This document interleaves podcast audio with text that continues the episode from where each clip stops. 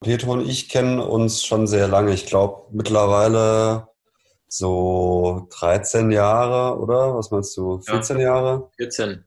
Und eigentlich, seitdem wir uns kennen, machen wir Musik zusammen. Wir haben dann äh, uns in der Schule kennengelernt, so Mittelstufe. Wir hatten eine Band zusammen und ähm, dann gab es eigentlich nur eine relativ kurze Phase nach dem Abi, wo wir ähm, keine, keine, kein gemeinsames Projekt hatten. Dann ähm, äh, haben wir relativ bald die Düsterboys ähm, gestartet. Eigentlich erstmal so als Idee. Wir haben nicht in der gleichen Stadt gewohnt, aber wir haben angefangen, ähm, Songs zu schreiben mit zwei Akustikgitarren und, und, dieser, und diesem, diesem Gesang, äh, also mehrstimmiger Gesang und so weiter. Ja, genau. Und ähm, dann sind wir nach Essen gezogen und haben, ähm, haben angefangen, mehr Auftritte zu haben, Konzerte zu spielen mit den Düsterboys immer zu zweit. Und ähm, in dieser Zeit haben wir dann den Joel kennengelernt, äh, der mittlerweile ähm, unser Schlagzeuger ist bei International Music. Wann, wann war das ungefähr? Vor das war 2015. 2015. Okay, vor fünf Jahren. Ähm, genau irgendwann hatten wir wieder Lust, ähm, eine richtige Band zu haben. Was heißt richtige Band? Also halt Schlagzeug und E-Gitarre und laut. Und äh, so kam das dann, dass wir den Joel äh, gefragt haben, ob er nicht Schlagzeug spielen möchte. Aus dem einfachen Grund, äh, weil äh, wir sehr, sehr gute Freunde sind äh, und zu, zu der Zeit eigentlich nur zu dritt immer abgehangen haben dachten wir, es wäre doch irgendwie perfekt, wenn wir jetzt auch noch eine Band sein könnten. Und siehe da, es äh, hat geklappt. Kurze genau. Nachfrage, äh, wie hieß denn die Mittelstufenband? Ist geheim. Das ist aber echt schade. Du hast gerade schon gesagt, laut, aber ist das der Hauptunterschied und was gibt es sonst noch für Unterschiede, die ihr in den beiden Projekten seht? Ja, also der Ausgangspunkt ähm, der ist ja schon, ich glaube, über den Ausgangspunkt versteht man das gut.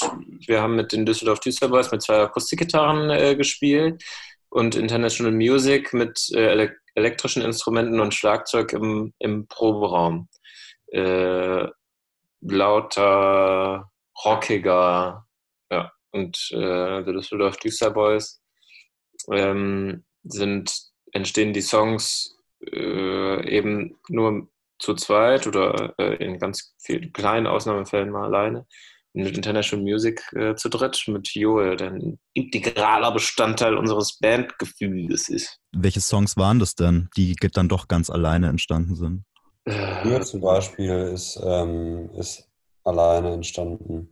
Aber sonst ja. ist es schon so, dass äh, die meisten Songs, dass bei den, bei den Düster Boys so eine totale äh, Ergänzung ist ähm, also die allermeisten Songs, da gibt es Teile des Textes, die von mir sind und andere Teile sind von Petro und musikalisch eigentlich genauso. Also äh, es gibt eine Tür zum Beispiel, Wand, ähm, das sind so, so wenige Ausnahmen, aber ansonsten ist es wirklich so, dass, dass ich das, dass es irgendwie immer beide Anteile gibt im Songwriting. Und bei International Music, wie Petro gesagt hat, ist es halt äh, ganz anders weil da, da jammen wir halt. Also da gibt es zwar dann auch irgendwie Songs, die Songs, die irgendwie zu Hause ähm, entstehen oder so, aber in der Regel ist irgendwie der Ausgangspunkt ist irgendwie, äh, dass wir im Proberaum sind und zusammen, zusammen improvisieren und dann spielt man irgendwas, irgendwie eine coole Bassline und dann geht man dann davon weiter. Ja. Und ein, äh, ein sehr äh, deutlicher Unterschied ist, äh, ist, sind die Konzerte. Also wenn wir International Music Konzerte spielen, dann ist es viel körperlicher. Also wir sind jetzt keine, keine krasse Partyband, aber äh, es haben sich, äh, es haben schon mal Leute getanzt. Und bei Düster Boys ist es schon irgendwie eher zu, äh, eher intime, ruhige Musik, wo man zuhört nicht so Ja, wenn ich mich richtig erinnere, dann steht ihr auch bei International Music und sitzt bei den Düster Boys. Oft. Ich würde auch gleich nochmal Richtung Live gehen, aber davor würde ich gern trotzdem nochmal wissen, wie ihr auch musikalisch nicht nur beim selber Musik machen, sondern beim Hören vor allem sozialisiert seid. Also wie wurdet ihr in frühester Kindheit mit Musik beballert? Welche Phasen habt ihr durchgelaufen? Meine Eltern haben gar nicht so viel Musik gehört, aber tatsächlich haben sie äh, schon sehr viel Reinhard May gehört. Als Kind hört man dann ja einfach eh äh, das mit, was die Eltern hören. Deswegen, ähm, auch wenn ich da jetzt keinen Bezug mehr zu habe, kenne ich viele, kenne ich ziemlich viele Reinhard May Songs. Und dann, ja, dann schon so in Richtung äh, Rock, äh, Indie, Alternative, System of a Down, extrem viel gehört. Red Hot Chili Peppers. Chili Peppers. Strokes, Arctic Monkeys. Halt diese, also diese Standardsachen. Und dann, also so als Teenager und dann äh, verfeinert sich der Geschmack ja so ein bisschen. Keine Ahnung. Aber äh, und halt irgendwie auch viel, mir fällt schon oft auf, ich höre ich hör viel Musik aus, äh, die nicht so aktuell ist. Also viel älteres irgendwie. Velvet Underground und so. Das ist schon irgendwie ein Sound, der, der uns irgendwie ziemlich gut gefällt, glaube ich. Äh, ja, meine, meine Eltern haben so äh, ein bisschen brasilianische Musik durch meinen Papa und äh, der hat auch sehr gerne Queen gehört. Die haben beide sehr gerne Hermann van Veen gehört. Meine, meine Mutter mag auch Chalet gerne. Äh, und Angelo Branduardi und Cat Stevens. Sind so Namen, die mir irgendwie aus der Kindheit so rüberschwappen. Ja, und dann äh, nach, der, nach den ersten CDs, so Backstreet Boys und äh, äh, Coco Jumbo von Mr. President. Ah ja, die Phase habe ich übersprungen, stimmt. Bravo Hit 50. ja, hart so ziemlich schnell zu, auch was der Peter dann gesagt hat. Dann haben wir uns ja auch kennengelernt, dann haben wir zusammen das Indie-Zeugs gehört. Libertine, ja. Arctic Monkeys und so. Chili Peppers habe ich immer viel gehört. Gar nicht so aufregendes, gar nicht so aufregendes Zeug irgendwie. Ihr wart im Januar noch auf Tour Ihr wart auch hier in Freiburg im Rang. Das war mein letztes Konzert für dieses Jahr und dann wirklich, äh, es war ein sehr dunkles Jahr für die Kulturszene. Wie seid ihr grundsätzlich damit umgegangen? Äh, also erstmal wollte ich noch sagen, wenn man über Einflüsse äh, vom Musikhören redet, ich finde, wenn man da über Einflüsse spricht, muss ich auch darüber reden, wie sehr der Peter mich dadurch, dass wir zusammen Musik gemacht haben, auch beeinflusst hat als Person. Also oder mein äh, Gitarrenlehrer, der mich viel gefördert hat oder so. Also Wobei ich aber glaube, dass das selbst äh, Musik machen, das wir relativ früh dann zusammen gemacht haben, äh, doch so neben dem Hören eigentlich so die, die größte Prägung ist für den Stil, den man dann letzten Endes hat. Also, ja, voll, würde ich auch sagen. Ja.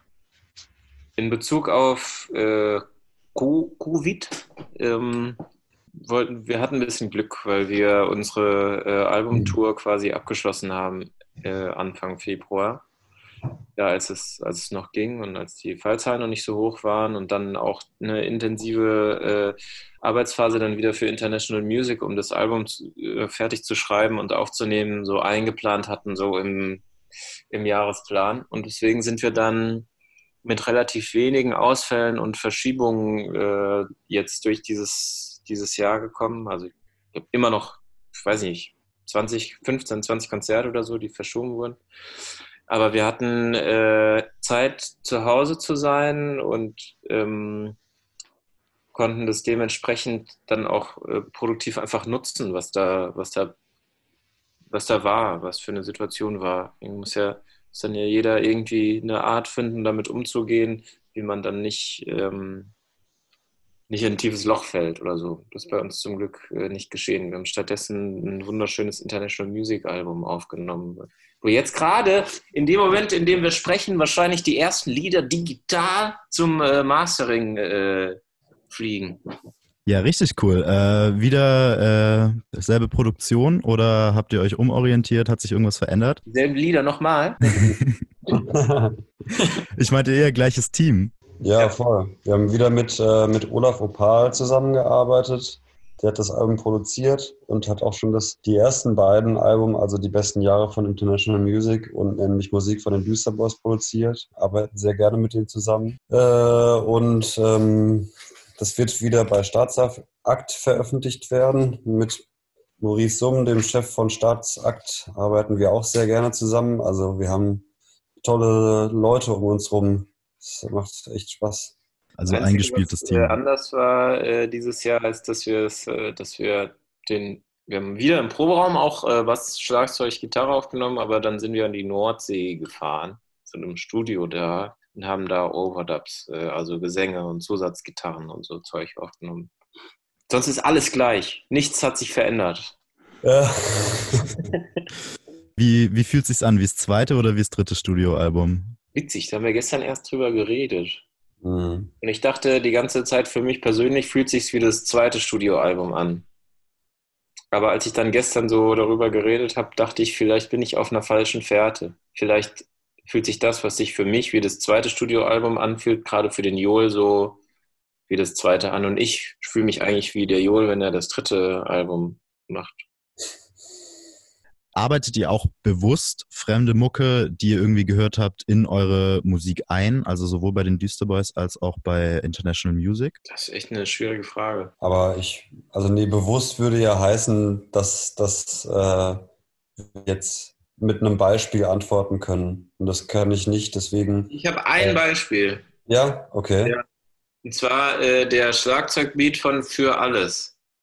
Da habe ich äh, The Ronettes Be My Baby gehört und mir gedacht, mit so einem äh, Beat würde ich auch gerne mal ein Stück machen. Aber ich glaube, das ist, das, das ist wirklich das einzige Mal äh, in der, der Geschichte meines musikalischen Schaffens, bewusst ein fremdes Element einer anderen, äh, einer anderen Hörerfahrung in der Komposition untergebracht habe.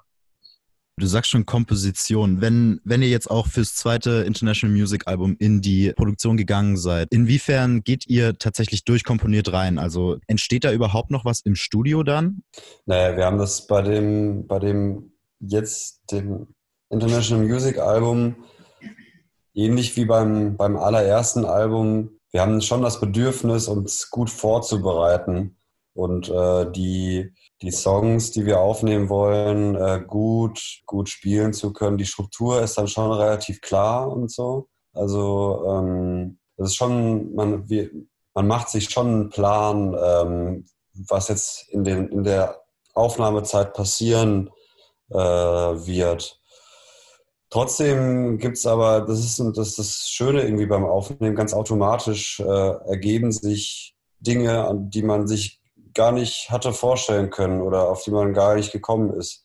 Irgendwie auf einmal hört man eine Melodie, so eine Gitarrenmelodie, zack, aufgenommen. Jetzt ist sie da drin. Äh. Für immer festgehalten. Ja. Nullen und Einsen. Äh, hattest du da gerade ein konkretes ich, Beispiel im Kopf? Äh, ja, aber das, äh, das ist ein Beispiel fürs, fürs fürs neue Album. Das kennst du ja noch nicht. Aber lass mich überlegen. Nee, also ähm, es gibt bei dem, beim, beim International Music Album, ach nee, ähm, zum Beispiel Nenn mich Musik, der Song auf dem Album ist ein gutes Beispiel dafür, dass, dass ein Song irgendwie während der Aufnahme noch total gewachsen ist. Also weil diese, äh, ähm, die, der Song ist ja sehr schlicht und es, es gab noch kein ausgefuchstes Arrangement als wir im Studio waren und aufgenommen haben. Deswegen haben wir das äh, in dem Moment äh, dann so ein bisschen gebaut und die Bassline und äh, eine, eine von den Melodien, die gegen Ende nochmal reinkommt, sind dann genau in dem Moment entstanden eigentlich. Das sind so glückliche Zufälle. Oder? Bitte? Oder, Petro? Was denn? Ich hab, äh, war kurz abgelenkt. Äh, nee, äh, das stimmt doch was ich jetzt ja hier. Ja, ja, total. Ich würde sagen, äh, ungefähr 70 Prozent durchkomponiert und sonst macht es ja auch keinen Spaß. Also Musik immer wieder. Man spielt ja, äh, wenn man, äh, auch wenn man eine Rockband ist, spielt man die gleiche Musik immer und immer wieder und äh, führt sie immer und immer wieder auf. Und ich kann mir wirklich äh, beileibe nicht vorstellen, so durchkomponierte äh, Stücke 200 Mal in meinem Leben gleich zu spielen. Das äh, wäre total schlimm. Und gleichzeitig würde man sich auch die Chance nehmen, ähm, schöne Melodien oder äh, schöne Einwürfe oder schöne Ideen äh, da irgendwie zu platzieren spontan. Und das ist irgendwie das, was das Musikmachen zwischen uns, zwischen äh, Peter und mir und mit Joel zusammen auch irgendwie ausmacht, dass da, äh, dass wir uns Lücken erhalten, die dann mehr oder weniger erfolgreich mit Spontanität zu füllen wenn ausgerechnet Nenn mich Musik quasi mit solchen Lücken in die Produktion gegangen ist, war dann trotzdem schon klar, dass das quasi auch der Albumtitel oder und sozusagen der Titeltrack werden soll? Nee, das war, war noch gar nicht klar, ob das gut genug wird, äh, das aufs Album zu nehmen. Äh, und eigentlich sind wir auch keine Fans davon, das Album nach einem Song zu benennen. Fühlt sich auch nicht so wirklich an wie ein, äh, wie ein Titellied für mich, Nenn mich Musik. Äh, es ist eher also der, der, das Albumtitel und der Albumtitel und der Songtitel äh, sind für mich schon irgendwie komischerweise zwei get voneinander getrennte Phrasen. Inwiefern? Äh, lässt sich jetzt schwer objektiv eine Verwandtschaft zwischen Album und Liedtitel von der Hand weisen. Peter, kannst du mir helfen? Ähm, ich weiß selber nicht so genau, was du meinst. Also ich glaube, du redest von deinem subjektiven, von deiner subjektiven Wahrnehmung. Ja, total. Und, und für dich, äh, für dich ist das gar nicht so, oder dass es einen Titelsong gibt von dem Album. Ja. Ähm, ja, ich sehe das, also ich habe den Eindruck irgendwie auch gar nicht so. es hat sich einfach nur ergeben, weil das, äh, weil der, weil Nenn mich Musik ein schöner Albumtitel ist. War gar nicht so die Entscheidung, wir wollen den Song so wichtig machen, sondern das wird ja dann automatisch so ein bisschen, aber. Ich finde das auch, äh, nenn mich Musik und dann schaust du auf ein Album, eine ganz andere äh, Emotion auslöst wie ein Lied, das nenn mich Musik heißt, aber noch viel mehr äh, Text, viel mehr Gefühl, viel mehr äh, situative äh, Verortung hat. Äh, das, der Albumtitel, der verortet sich ja eher so in der äh, Synchron und Diachron in der Popmusik sozusagen. Man kann diese drei Worte ja auch eigentlich sehr unterschiedlich deuten. Allein schon die Frage, wer spricht und an wen ist es adressiert. Äh, habt ihr da für euch eine eigene Bedeutung? Ja, aber die möchte ich, glaube ich, nicht preisgeben. Für mich ist das äh, Schöne daran, dass es sehr offen ist. Ich habe mich da gar nicht festgelegt, ehrlich gesagt. Wir sind jetzt schon beim Album Nenn mich Musik. Ich würde da auch gerne noch kurz bleiben. Das Album hat mehrere Motive und viele, aber ein Motiv, das des Rausches, zieht sich sehr durch das ganze Album. Wir haben Kaffee aus der Küche, Alkoholgedanken, Partys, Messwein, Kippe. Wie würdet ihr die Beziehung von Rausch und Musik beschreiben? Da gibt es viele, viele Parallelen, wenn man wenn man sie äh, finden will. Also ähm, Musik machen kann ja was total Rauschhaftes sein, sowohl für die Musiker als auch für die Konsumenten. Also ich bin selber gar nicht so ein Konzertgänger, aber ähm, für viele Leute ist das ja total der essentielle Bestandteil des Alltags. Ich weiß nicht, mit wem wir da, ähm, ich glaube mit Olaf äh, haben wir darüber auch gesprochen, dass man früher, dass sie früher dann an den Wochenenden ähm, immer zu Konzerten gefahren sind und dann äh, rastet man da aus. Das, das, kann was total Rauschhaftes haben. Ähm, das kann man, das kann man mit Drogen oder was weiß ich, kann man das noch verstärken, aber es gibt ja, ist ja auch so ein Phänomen, äh, man kann rauschhafte Zustände ja auch komplett ohne fremde Substanzen ähm, erfahren. Also äh, aber trotzdem sind diese Welten, finde ich, äh, nicht unverwandt. Die, die Welt des Alkoholrauschs ähm, und die Welt des ähm, sich in irgendwie im Musikmachen zu verlieren oder so. Ich glaube, äh, Teil, Teil eine, ein Element davon könnte, ähm, könnten Lieder mit simpler Harmonik sein, also mit zwei Akkorden, äh, die sich durch das gesamte äh, Stück ziehen. Ähm, oder zum Beispiel ein Akkord, der gespielt wird wie bei Cool bleiben oder so, wenn sich das so immer und immer wieder durch Wiederholung und alles irgendwie steigert und äh, somit, somit ekstatisch äh, wird. Es gibt ja auch, also die Musik, die wir machen, vor allen Dingen äh, bei International Music, weil das eben diese glaube ich, dass Rock eher so eine, äh, so eine ekstatische Rauschhaftigkeit ist, äh, Folk vielleicht eher so eine äh, in sich gekehrte äh, Rauschhaftigkeit, wenn man das so möchte. Und dann kann man gerade bei Rock kann man durch äh, lange Steigerungen, ich denke zum Beispiel auch an das Ende von Kneipe, äh, kann man sich da irgendwie so rein, rein katapultieren in sowas.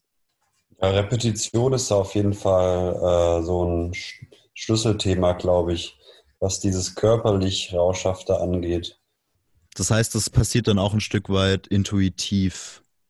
Ich glaube schon. Ich glaube vor allem, weil wir, wie gesagt, weil äh, International Music, Grundprinzip unserer Musik ist eigentlich äh, im Proberaum jammen, ganz langweilig. Und äh, was da passiert, ist ja eigentlich auch genau das. Dass man irgendwas spielt und dann findet man irgendwas gemeinsam und kann sich darin verlieren. Und wir sind auf jeden Fall dann auch äh, teilweise, wenn wir irgendwas, wenn wir irgendwie irgendwann rastet die Band quasi so ein, die Bassline, äh, Schlagzeug und die Gitarre im besten Fall. Dann hat man irgendwas und dann, dann spielt man das irgendwie für zehn Minuten. Einfach mal so. Kommt es dann aus der Seele alles oder wird sich da auch mal mit äh, Bleistift hingesetzt und, und bewusst irgendwie mit Harmonie gespielt? Also ähm, es gibt lustigerweise, es gibt da was, was die Instrumente angeht. Es gibt bei bei Alkoholgedanken in dem, äh, in dem Endpart und bei Federleiche Tage gibt es zweimal ähm, kleine Arrangements für Flöte, Oboe und Klarinette, die ich geschrieben habe. Und da habe ich tatsächlich dann so die Noten ausgeschrieben. Das, genau, ja. Äh, mit, im, bei Kerzenschein saß ich dann mit meinem Feder mit meiner, wie, wie heißt er? Entenfeder. nee, genau, also ähm, das fand ich dann aber, fand ich schon auch interessant. Das war so das erste Mal, wo es so ganz offensichtlich die Parallele zwischen teilweise dem, was ich im Studium gelernt habe, also Noten zu schreiben, sage ich mal so ganz allgemein, dass ich das auch dann ähm, für die Band benutzt habe. Ansonsten ähm, gibt es da nämlich nicht so viele offensichtliche Überschneidungen und alles andere, was wir da, was an mehrstimmigem Gesang oder, oder Harmonien, Melodien, das ist alles, alles intuitiv. Also das ist die Komplexheit, die wir da erreichen, die ist quasi alles noch im, im Rahmen des Intuitiven, dass man im inneren Ohr, weil man halt vielleicht auch viel äh, Beatles gehört hat und diese Zweistimmigkeit klanglich schon im Ohr hat, dann ist das so, dann hört man das irgendwie.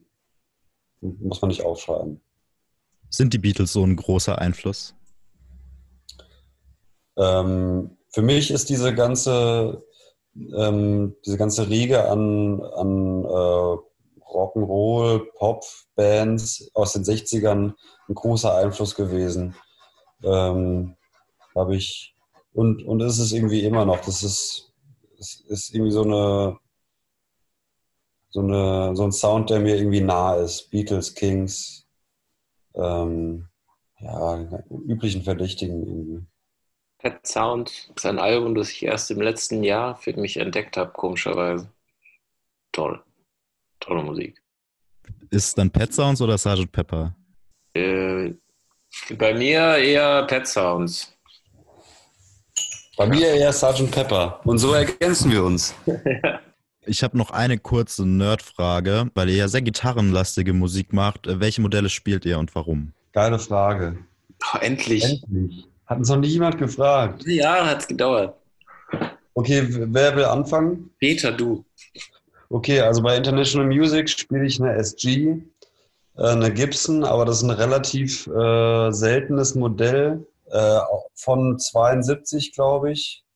Und das, die hat einfach nur zwei Single Coils. Das war ursprünglich als eine, als eine billige SG äh, gedacht. Hat irgendwie aber nicht geklappt, deswegen wurden dann nie viel gebaut. Aber die ist total super, die ist voll leicht. Ähm, hat einen sehr, ähm, äh, die hat keinen langen Ausklang, die hat eine sehr, eine relativ spitze Attack Also ähm, die klingt auf jeden Fall so nach einer 60s-Gitarre. Und ähm, ja, nee, das ist es eigentlich. Und sieht halt einfach sau cool aus. Ja, und über einen Vox RC30 halt, ne? Genau. Das, äh, Er tut zur Dängeligkeit sein Übriges. ja, genau. Äh, Dengeliger Sound auf jeden Fall. Und dann bei den, äh, bei den Düsterboys spiele ich mittlerweile. Ähm, mittlerweile sind wir ja zu viert unterwegs in der Regel und ähm, da spiele ich mittlerweile eine Framus ähm, Jazzgitarre, die mir ein sehr guter Freund ähm, erstmal quasi so langfristig geliehen hat. Ich weiß gar nicht, was das für ein Modell ist, aber es ist eine tolle Gitarre. Die hat, ähm, die hat einen ähm, sehr ausgewogenen, weichen Sound irgendwie. Klingt irgendwie ziemlich, ziemlich cool und passt gut zu den, zu den Düsterboys. Auch eigentlich einfach 60s Sound.